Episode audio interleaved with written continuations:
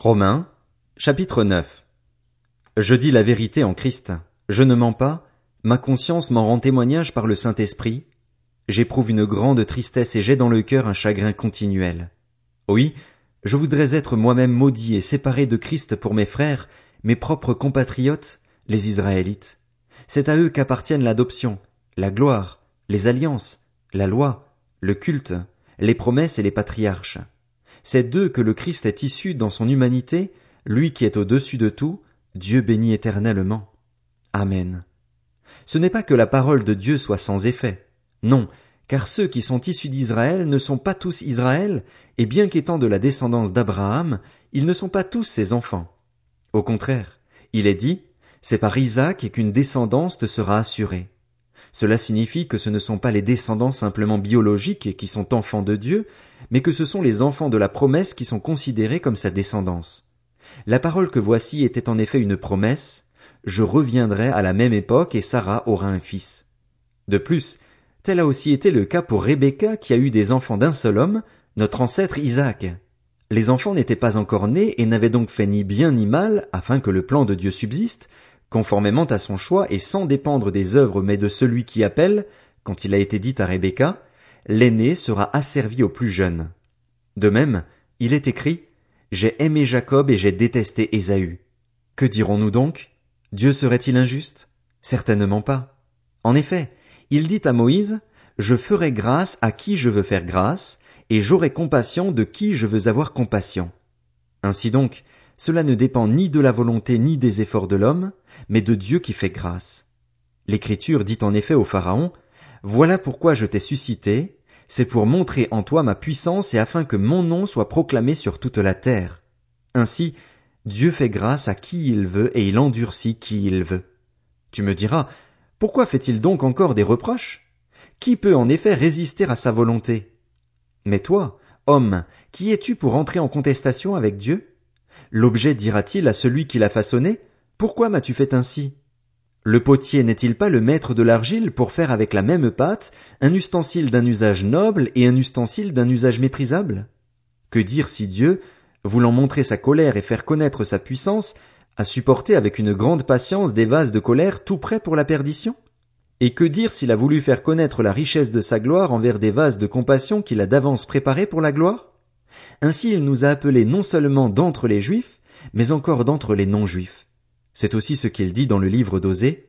J'appellerai mon peuple celui qui n'était pas mon peuple, et bien-aimé celle qui n'était pas la bien-aimée. Et là où on leur disait, vous n'êtes pas mon peuple, ils seront appelés fils du Dieu vivant. Ésaïe, de son côté, s'écrit au sujet d'Israël, même si les Israélites, de par leur nombre, étaient pareils au sable de la mer, un reste seulement sera sauvé. En effet, le Seigneur accomplira pleinement et rapidement sa parole avec justice, en effet le Seigneur accomplira rapidement sa parole sur la terre. Et comme Ésaïe l'avait prédit, si le Seigneur de l'univers ne nous avait pas laissé une descendance, nous serions devenus comme Sodome, nous aurions été semblables à Gomorre. Que dirons-nous donc? Des non-juifs qui ne rechercheraient pas la justice ont obtenu la justice, celle qui vient de la foi, tandis qu'Israël, qui cherchait une loi de justice, n'est pas parvenu à cette loi. Pourquoi? Parce qu'Israël l'a cherché non par la foi, mais par les œuvres de la loi. Ils se sont heurtés à la pierre qui fait obstacle, comme il est écrit, Je mets dans Sion une pierre qui fait obstacle, un rocher propre à faire trébucher, mais celui qui croit en lui ne sera pas couvert de honte. Romains, chapitre 10 Frères et sœurs, le vœu de mon cœur et ma prière à Dieu pour les Israélites, c'est qu'ils soient sauvés.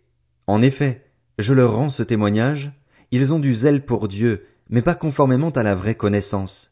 Ils ignorent la justice de Dieu et cherchent à établir la leur propre. Ils ne se sont donc pas soumis à la justice de Dieu, car Christ est la fin de la loi pour que tous ceux qui croient reçoivent la justice. En effet, Moïse décrit ainsi la justice qui vient de la loi, l'homme qui mettra ses prescriptions en pratique vivra par elles. Mais voici comment parle la justice qui vient de la foi. Ne dis pas dans ton cœur, qui montera au ciel? Ce serait en faire descendre Christ. Ou, qui descendra dans l'abîme? Ce serait faire remonter Christ de chez les morts. Que dit-elle donc? La parole est tout près de toi, dans ta bouche et dans ton cœur. Or cette parole est celle de la foi que nous prêchons. Si tu reconnais publiquement de ta bouche que Jésus est le Seigneur et si tu crois dans ton cœur que Dieu l'a ressuscité, tu seras sauvé. En effet, c'est avec le cœur que l'on croit et parvient à la justice, et c'est avec la bouche que l'on affirme une conviction et parvient au salut, comme le dit l'Écriture, celui qui croit en lui ne sera pas couvert de honte. Ainsi, il n'y a aucune différence entre le juif et le non-juif, puisqu'ils ont tous le même Seigneur, qui se montre généreux pour tous ceux qui font appel à lui. En effet, toute personne qui fera appel au nom du Seigneur sera sauvée. Mais comment donc feront-ils appel à celui en qui ils n'ont pas cru? Et comment croiront-ils en celui dont ils n'ont pas entendu parler? Et comment entendront-ils parler de lui si personne ne l'annonce? Et comment l'annoncera-t-on si personne n'est envoyé? Comme il est écrit, qu'ils sont beaux les pieds de ceux qui annoncent la paix, de ceux qui annoncent de bonnes nouvelles. Mais tous n'ont pas obéi à la bonne nouvelle. En effet, Ésaïe dit, Seigneur, qui a cru à notre prédication? Ainsi la foi vient de ce qu'on entend et ce qu'on entend vient de la parole de Dieu. Je demande alors, n'auraient-ils pas entendu? Au contraire, leur voix est allée par toute la terre et leur discours jusqu'aux extrémités du monde. Je demande encore, Israël n'aurait-il pas compris? Moïse, le premier, dit, Je provoquerai votre jalousie par ceux qui ne sont pas une nation, je provoquerai votre irritation par une nation sans intelligence. Quant à Ésaïe, il pousse la hardiesse jusqu'à déclarer, Je me suis laissé trouver par ceux qui ne me cherchaient pas, je me suis révélé à ceux qui ne me demandaient rien. Mais au sujet d'Israël, il dit, À longueur de journée, j'ai tendu mes mains vers un peuple désobéissant et rebelle. Romains, chapitre 11. Je demande donc, Dieu aurait-il rejeté son peuple? Certainement pas. En effet, je suis moi-même israélite, de la descendance d'Abraham, de la tribu de Benjamin. Dieu n'a pas rejeté son peuple, qu'il a connu d'avance. Ne savez-vous pas ce que l'Écriture rapporte au sujet d'Élie quand le prophète adresse à Dieu cette plainte contre Israël? Seigneur, ils ont tué tes prophètes, ils ont démoli tes autels. Moi seul, je suis resté, et ils cherchent à m'enlever la vie. Mais quelle réponse Dieu lui donne-t-il? je me suis réservé sept mille hommes qui n'ont pas plié les genoux devant Baal. De même, dans le temps présent aussi, il y a un reste conformément à l'élection de la grâce. Or, si c'est par grâce, ce n'est plus par les œuvres, autrement la grâce n'est plus une grâce. Et si c'est par les œuvres, ce n'est plus une grâce, autrement l'œuvre n'est plus une œuvre. Qu'en est-il donc? Ce qu'Israël recherche, il ne l'a pas obtenu, mais ceux qui ont été choisis l'ont obtenu et les autres ont été endurcis. Comme il est écrit, Dieu leur a donné un esprit de torpeur, des yeux pour ne pas voir et des oreilles pour ne pas entendre, jusqu'à aujourd'hui. David aussi dit, que leur table soit pour eux un piège, un filet, un obstacle et un moyen de punition. Que leurs yeux soient obscurcis pour ne pas voir, fais-leur courber constamment le dos. Je demande donc, serait-ce pour tomber que les Israélites ont trébuché? Certainement pas. Mais grâce à leur faux pas, les non-juifs ont eu accès au salut afin de provoquer leur jalousie. Or, si leur faux pas a fait la richesse du monde et leur déchéance la richesse des non-juifs, cela sera d'autant plus le cas avec leur complet rétablissement. Je vous le dis, à vous qui êtes d'origine non-juive, en tant qu'apôtre des non-juifs, je me montre fier de mon ministère afin, si possible, de provoquer la jalousie de mon peuple et d'en sauver quelques-uns. En effet, si leur mise à l'écart a entraîné la réconciliation du monde, que produira leur réintégration, sinon le passage de la mort à la vie? Or, si la première part de pain est sainte, tout le pain l'est aussi. Et si la racine est sainte, les branches le sont aussi. Mais si quelques-unes des branches ont été coupées, et si toi, qui étais un olivier sauvage, tu as été greffé parmi les branches restantes et tu es devenu participant de la racine et de la sève de l'olivier, ne te vante pas aux dépens de ces branches.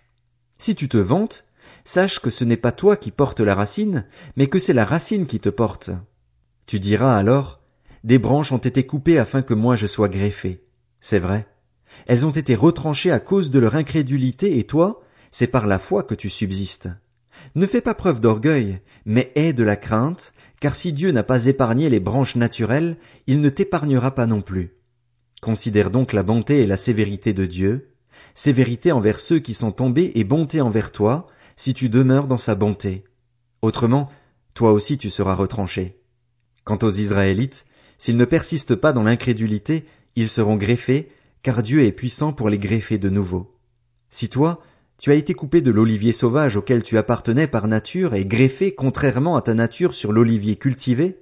À plus forte raison, eux seront-ils greffés conformément à leur nature sur leur propre olivier. En effet, je ne veux pas, frères et sœurs, que vous ignoriez ce mystère, afin que vous ne vous preniez pas pour des sages. Une partie d'Israël est tombée dans l'endurcissement jusqu'à ce que l'ensemble des non-juifs soit entré.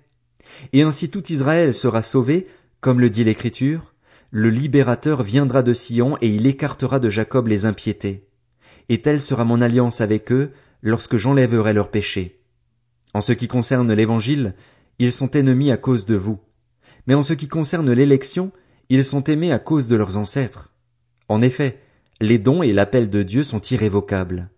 De même que vous avez autrefois désobéi à Dieu et que vous avez maintenant obtenu grâce à cause de leur désobéissance, de même ils ont maintenant désobéi afin d'obtenir eux aussi grâce à cause de la grâce qui vous a été faite, car Dieu a enfermé tous les hommes dans la désobéissance pour faire grâce à tous. Quelle profondeur ont la richesse, la sagesse et la connaissance de Dieu, que ses jugements sont insondables et ses voies impénétrables. En effet, qui a connu la pensée du Seigneur, ou qui a été son conseiller? Qui lui a donné le premier, pour être payé en retour? C'est de lui, par lui et pour lui que sont toutes choses. À lui la gloire dans tous les siècles. Amen.